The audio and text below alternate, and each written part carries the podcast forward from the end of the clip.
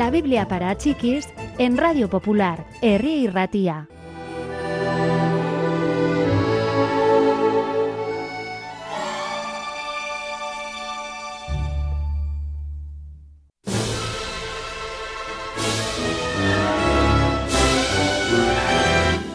Algunas personas pensaban que Jesús no tenía nada que enseñarles. Ya sabemos cómo vivir según lo que Dios quiere, decían.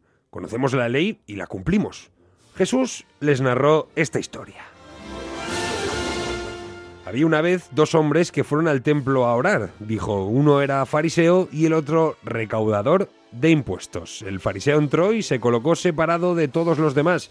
Elevó el rostro hacia el cielo y levantó las manos. Te doy gracias, Señor, porque no soy un pecador como los demás, dijo en tono piadoso. No soy codicioso ni deshonesto, nunca he cometido adulterio, aunque, según parece, todo el mundo lo hace en nuestros días.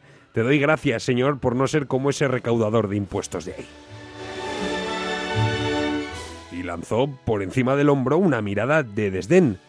Recuerda, Señor, continuó, cuánto me esfuerzo en servirte Ayuno dos días a la semana y te entrego el diezmo de mis ingresos. Y continuó su oración enumerando los numerosos ejemplos de sus magníficas obras. Mientras sucedía todo esto, el recaudador de impuestos se había quedado detrás de las multitudes que habían acudido a orar. Inclinó la cabeza con vergüenza. Oh Dios, he obrado mal. Lloraba estremeciéndose al recordar lo que había hecho. Ten piedad de mí. Jesús miró a sus oyentes. Parecían un tanto ofendidos por el giro contenido en el relato.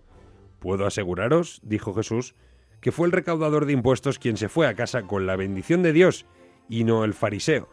Los que se ensalzan serán humillados y los que se humillan serán ensalzados.